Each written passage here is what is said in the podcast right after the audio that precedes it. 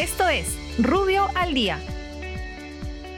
Buenos días, soy Raúl Campana, abogado del estudio Rubio Leguía Norman. Estas son las normas relevantes de hoy jueves 19 de agosto del 2021. Congreso. El Congreso de la República, por insistencia, aprueba la ley que autoriza el nombramiento de los docentes contratados de las universidades públicas en la categoría auxiliar que hayan accedido a una plaza mediante concurso de méritos y que cumplan con requisitos establecidos en la ley universitaria. Dicho nombramiento se ejecutará siempre que existan plazas orgánicas consideradas en la ley de presupuesto del año 2021. De existir más demanda que oferta, la universidad pública realizará un concurso de méritos entre los candidatos. La presente ley entrará en vigencia a partir del 20 de agosto del 2021. Muchas gracias, nos encontramos mañana. Para más información ingresa a rubio.pe. Rubio, moving forward.